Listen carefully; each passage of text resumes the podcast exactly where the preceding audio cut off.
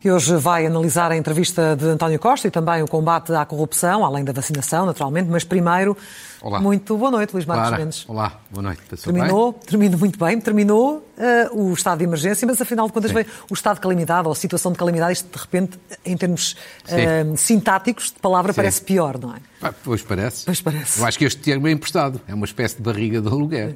Porque, quer dizer, uma pessoa que não esteja dentro do assunto diz, então, acabou o estado de emergência, passou para o estado de calamidade, então a situação piorou. Calamidade é catástrofe, é desastre, é flagelo, é pesadelo. Bom, mas isto tudo as pessoas então perguntam, então porquê é que se chama assim? Porque nós devíamos ter aquilo que o Presidente da República ainda ontem falou, uma lei de emergência sanitária, ou seja, uma lei para estas situações. O estado de catástrofe é uma outra lei que existe eminentemente para cheias, para secas, para terremotos, e, portanto, como não há essa lei, como ela nunca foi feita e como o estado de emergência acaba aqui uma espécie de estado de calamidade, barriga de aluguer que é emprestado. E, portanto, O Presidente da dá um, República diz um que nos últimos tempos gostaria, enfim, muitas pessoas pressionaram para, para que essa lei fosse criada, mas que ele acha que agora, Sim. só no pós-pandemia, é que haverá tranquilidade e o tempo para fazer isso. Acha que poderia ter sido feito? Ou não? Claro que acho que podia ter sido feito antes. Podia e devia. Porque nem devíamos ter estado tanto tempo com o estado de, calami- de- de emergência, que é uma banalização, nem devíamos entrar num estado de calamidade que, além destas questões, tem outros problemas de natureza jurídica. Mas ponto final. Agora não interessa. Avancemos. O que interessa é a questão mais importante, que é a questão de fundo. Nós passámos do pântano para o oásis em poucos meses. Quer dizer, janeiro, fevereiro foi o pântano. E neste momento somos um oásis, sobretudo um caso único na Europa. Porque, veja bem, temos número de eh, infectados, neste momento, dia de hoje, média, 64 por 100 mil habitantes. Só para as pessoas perceberem, isto é seis vezes menos do que a média da União Europeia. Portanto, excelente. Segundo, temos em número de internados e doentes em UCIs muito menos até do que tínhamos quando começou o desconfinamento já há várias semanas. Portanto, a situação a baixar. O famoso RT, também dia de hoje, está em 0,96. Portanto, há quem de 1. E na Europa, já somos há várias semanas o melhor país. Ou seja, o país que tem menos casos. Agora somos o melhor na União Europeia há várias semanas. O que tem de logo, desde logo uma consequência positiva, que é para Portugal, que é para o governo português. E qual é? É que na próxima sexta-feira, dia 7, e no sábado, dia 8, vai-se realizar no Porto uma cimeira de líderes europeus, vem cá a senhora Merkel, o senhor Macron, o senhor Mário Draghi, os vários chefes do governo. Se a situação não fosse esta, esta cimeira de líderes europeus, no âmbito da presença portuguesa, seria vir- virtual. E não teria, não teria o mesmo impacto. Não, não tinha o mesmo impacto e retirava brilho claramente à presidência portuguesa na União Europeia. Portanto, além das razões de saúde, que são as mais importantes, além das razões de retoma da economia, também temos esta boa razão que ajuda à imagem, à imagem externa de, de Portugal. E esse era um objetivo de António Costa, certamente. Era claramente um que trabalhou para isso últimos objetivo. Acho que ele trabalhou para isso. Acho que não, não seria o primeiro objetivo, mas também era Mas objetivo. também. Mas também não tem mal nenhum. Eh, agora, tudo isto sucede em grande medida porque, do meu ponto de vista, isto é bom, é mérito partilhado. É mérito do governo que teve, digamos assim, do Natal para cá, uma prudência muito maior do que aquela que tinha tido antes. E acentuou agora, quando António Costa eh, anunciou que os exames de- do estado da arte, da situação, vão passar a ser semana a semana. Isso é bom. E permite também que algum- alguns, eh, alguns municípios que estão ainda confinados possam eh, recuperar. Caso de Portimão, por exemplo, caso de, das freguesias de Odmira, é um bocadinho mais difícil. sim. E depois, há mérito também dos portugueses, grande mérito. Eu acho que os portugueses apanharam um susto com o Natal e agora estão mais responsáveis. Claro que há, as imagens vimos hoje, alguns exemplos pontuais, mas os portugueses, de modo geral, estão mais responsáveis.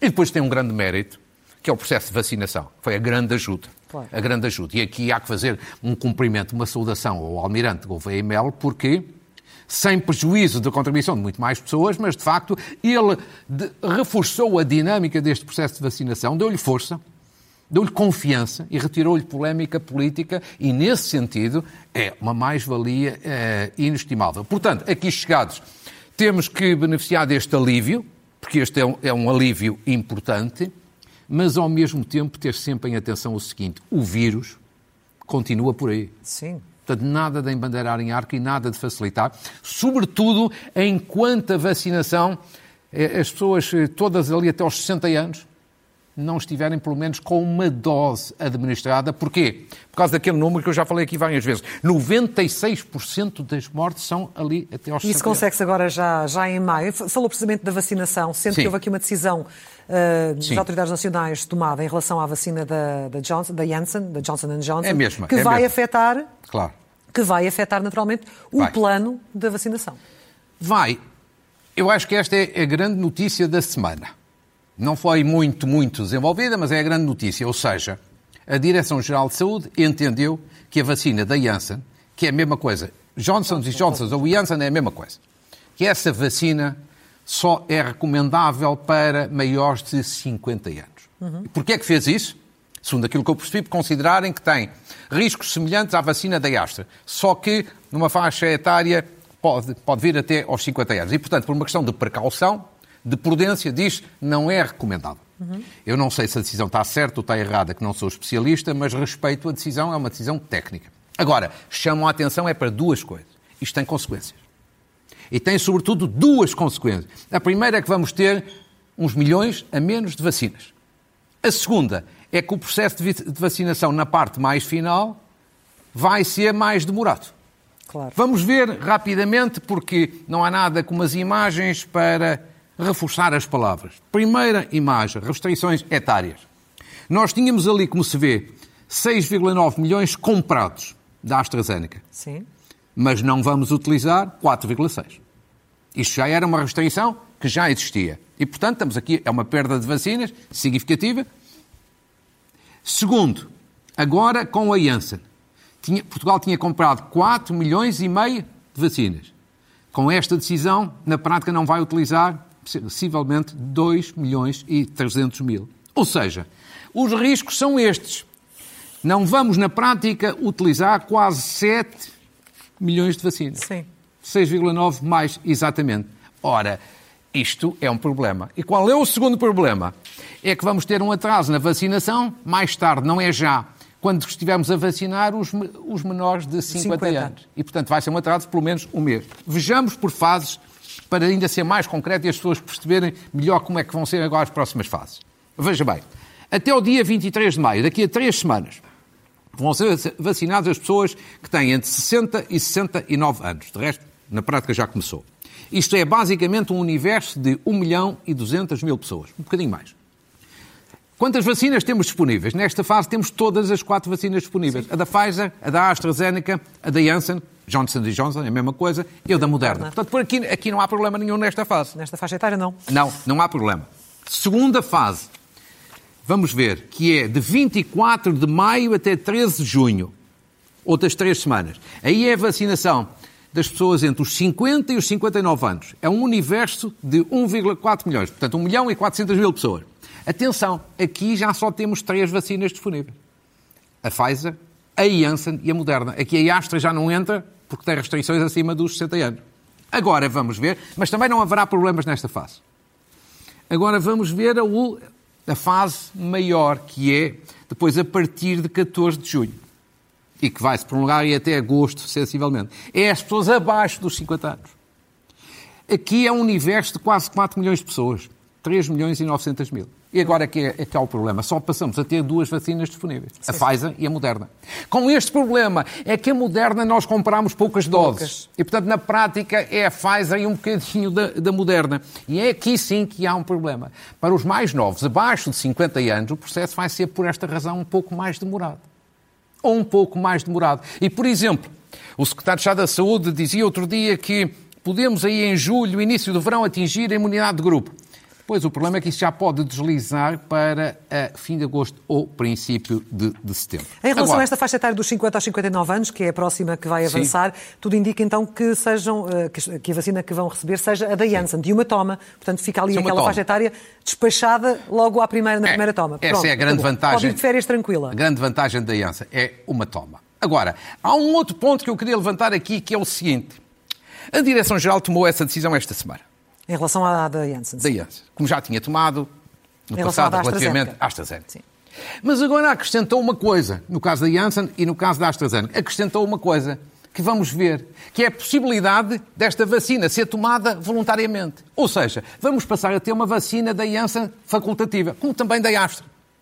O que é que diz a norma da Direção-Geral? Aquilo que eu coloquei ali. As pessoas com menos de 50 anos de idade que assim o desejem, podem ser vacinadas com esta vacina da Janssen, que é a mesma coisa, Johnson Johnson, desde que sejam devidamente informadas sobre os benefícios e os riscos e concedam expressamente o seu consentimento informado. Sim. Ou seja, isto quase não foi divulgado. Mas o que é que isto significa? Claro, as pessoas que quiserem abaixo de 50 anos esta vacina, ou até a da Astra, tem uma, uma, uma, regra, uma regra semelhante agora estabelecida pela Direção-Geral, podem de facto voluntariamente fazê-lo. E eu julgo que se isto, for, se isto for amplamente divulgado, eu julgo que muitas pessoas abaixo de 50 anos vão utilizar esta Sim. faculdade. Porquê? Porque esta vacina está a ser utilizada, por exemplo, livremente nos Estados Unidos. Uhum. Na Europa, só dois países é que colocaram restrições, além de Portugal, Irlanda e Suécia. Em 20 países ela foi aprovada e está a ser administrada. Os riscos que tem, todos os especialistas dizem que são reduzidíssimos. E, sobretudo, e tem a vantagem para o sexo de ser uma feminino. E sobretudo Sim, para o sexo e sobretudo, feminino. ao que parece, também no sexo feminino. Mas eu não queria fazer essa, essa distinção. Agora, e depois tem aquela vantagem que é a vantagem de uma única toma. Ou seja, se foi colocada aqui esta faculdade, eu acho que agora temos que perguntar às autoridades do Ministério da Saúde. Então, se é possível, pergunta-se, então quando? E como. Uhum. E o que é que as pessoas fazem para poder aceder a esta faculdade? Alguma plataforma para se inscreverem?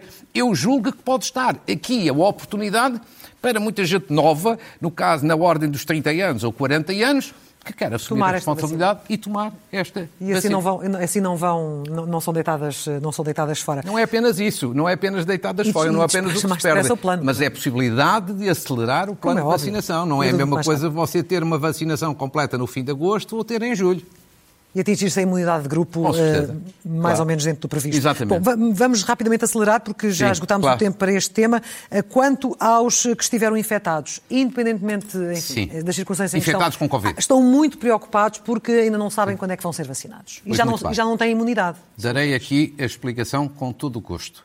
As pessoas que já tiveram Covid vão também ser vacinadas. E esse processo vai começar a partir do dia 23 de maio.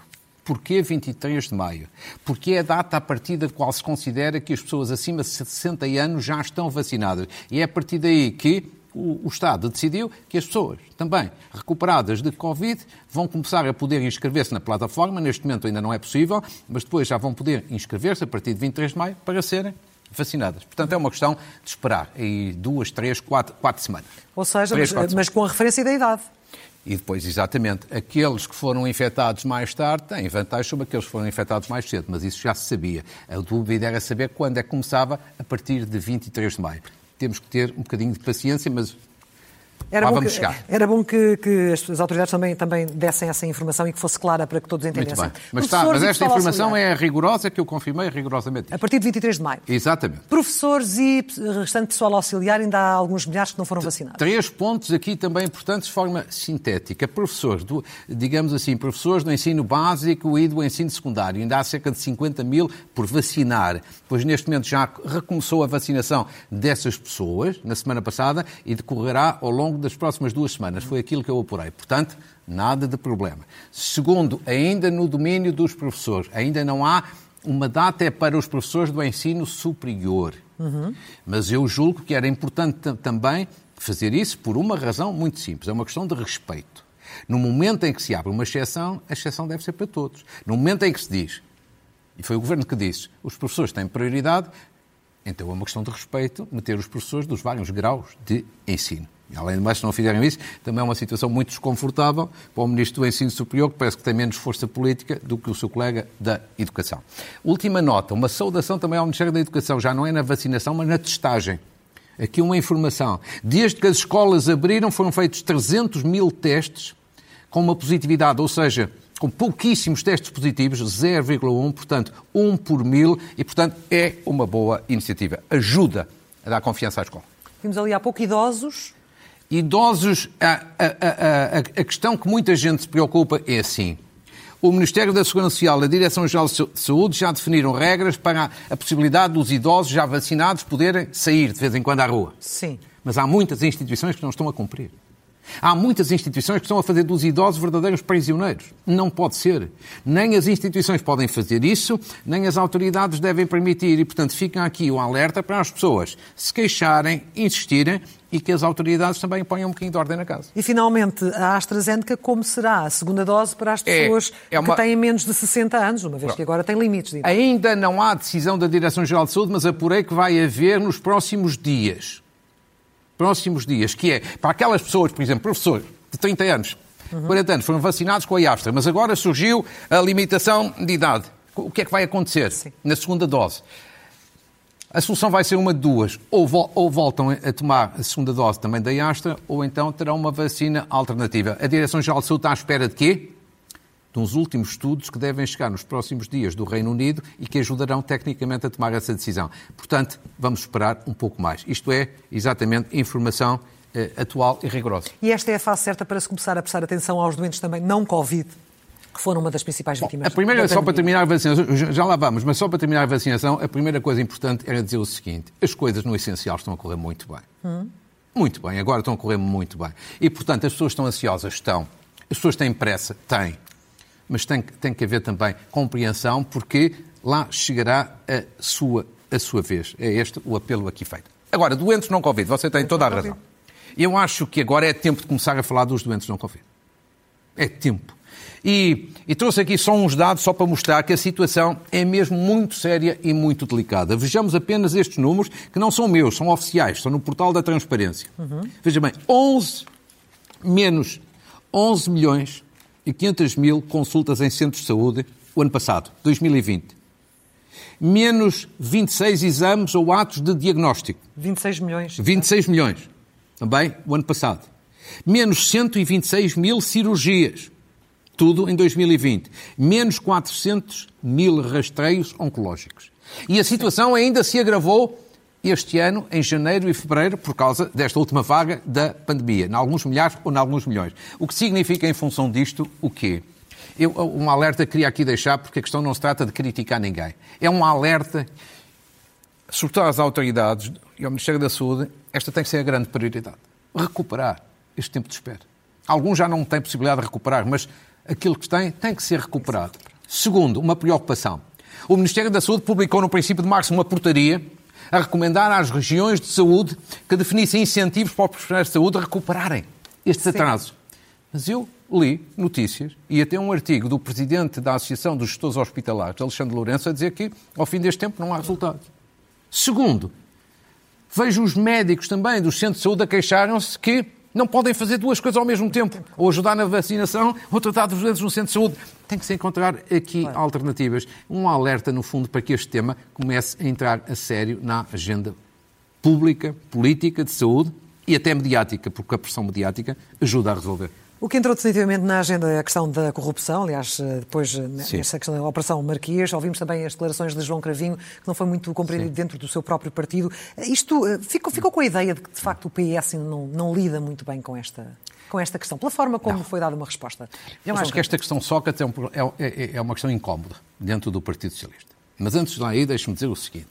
João Caravinho esteve aqui no Polígrafo com o Bernardo Ferrão, acho que deu uma ótima entrevista, e a resposta que teve do Partido Socialista pela deputada Constância Urbano de Souza é uma resposta inaceitável, infelicíssima. Primeiro, porque foi muito deselegante, quase a roçar a má educação.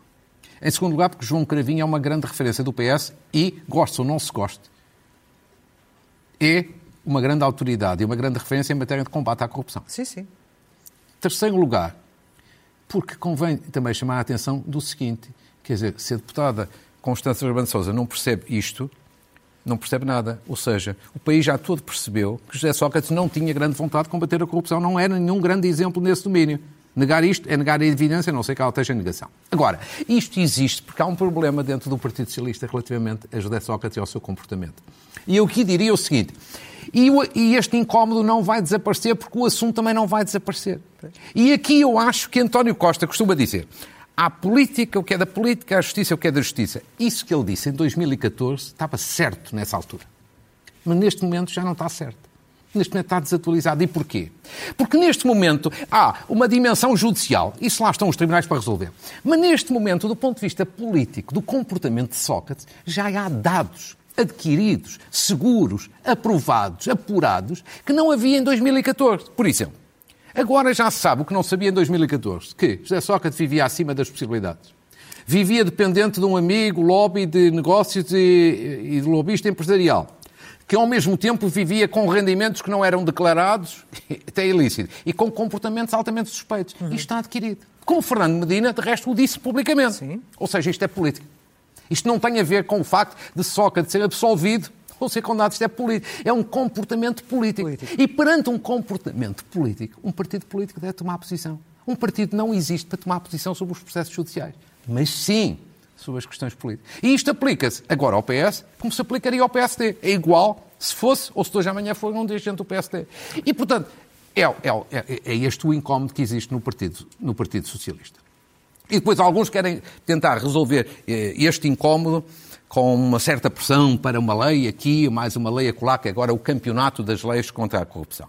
Deixe-me só aqui dizer o seguinte. Esta semana veio ao público numa sondagem da Aximage uma coisa brutal.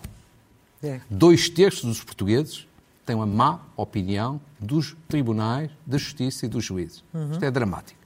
Porque uma má opinião desta natureza, com esta dimensão na justiça, sendo a justiça um pilar da democracia, afeta muito a democracia. E eu acho que estas medidas que estão para aí, quer do governo, quer dos partidos, são paliativos perante este problema. Isto precisa de um pacto entre partidos. Não entre o PS e o PSD, entre vários partidos, para reforçar a confiança na justiça. E a coragem de ir ao fundo de algumas questões. Enriquecimento injustificado, sobretudo aprovar na perspectiva da lei que os juízes propuseram. Sim. Sensato. Segundo, uma coisa que ninguém fala, reforçar fortemente os meios de investigação. Ah, ter boas leis sem ter meios para investigar vale é, é uma boa ajuda, mas é para os criminosos e para os claro. corruptos. E, finalmente, olhar para o financiamento partidário para a relação entre o financiamento partidário e as contas dos partidos, na relação com o poder autárquico, porque a sensação pública que existe é que muita da corrupção passa por aí. É preciso ter a coragem de. Então e o governo não teve ponto. a coragem, porque não foi tão longe quanto deveria ou quanto era exigido. Acho que, acho que são muito insuficientes. Não são, não são negativas as medidas que vi apresentadas, mas acho que são completamente insuficientes e paliativos. É preciso ir mais fundo e mais longe. Três minutos para o final para falar da parte da entrevista do Primeiro-Ministro ao DN, JN e TSF com a chamar catavento a Rui Rio, Rui Rio a responder a dizer entrevista Sim. de nível rasteiro. Ao que chegamos, Luís Marcos Mendes? Vamos lá, vamos lá ver, vamos lá ver. Eu acho que o Primeiro-Ministro, Primeiro se, se fosse um jogador de futebol, era uma espécie de distribuidor de jogo. Ele deu uma entrevista para distribuir jogo. Parecia o Rui Costa no, no Benfica, ou o Deco no Porto, ou o Bruno é, Fernandes. Distribui é jogo. 10. Distribui jogo. Já lá vamos. Distribui jogo à esquerda e à direita. Você quer começar pela direita? Vamos pela direita. Quais são os dois objetivos da entrevista? Um dos objetivos é este: encostar o PSD ao Chega Sim.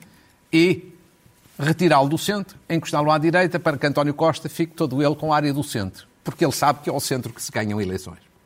E eu acho que este foi um dos objetivos da entrevista. Encostar o PSD claramente à direita, ou chega, ou até à extrema-direita. Eu acho que, relativamente aos ataques que ele fez a Rui Rio, acho que são um exagero. E até um pouco deselegantes. Deselegantes. Deselegantes. deselegantes. Não havia necessidade.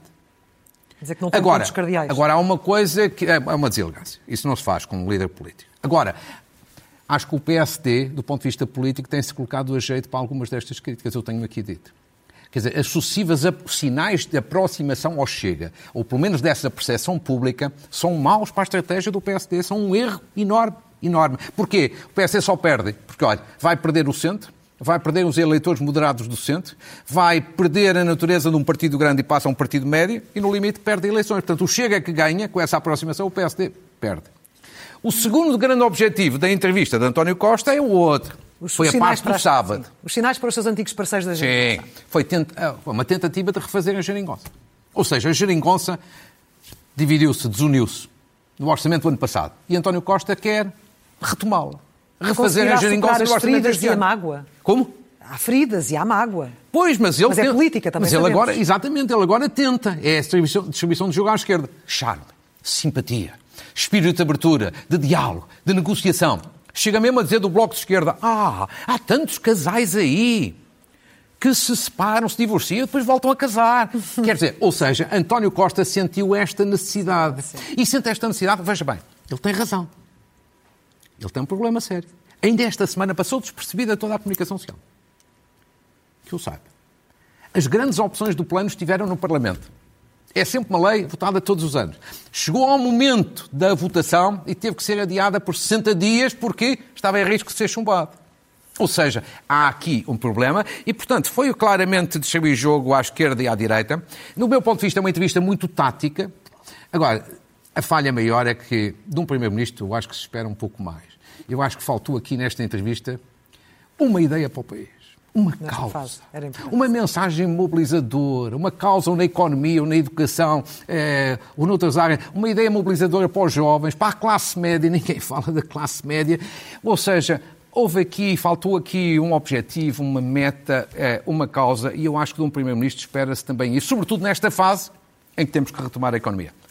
Temos de terminar. Temos de terminar muito rápido, só com uma palavra relativamente à Ministra, Alexandra Leitão que veio dizer que vamos, vai construir uma série de residências universitárias para Exato. filhos de funcionários públicos. E? Muito bem. Nada opor ao investimento do Estado. Nada contra os funcionários públicos. Mas é preciso chamar a atenção da Ministra que há filhos de funcionários públicos e filhos de trabalhadores privados. E acho que todos devem ser tratados em pé de igualdade.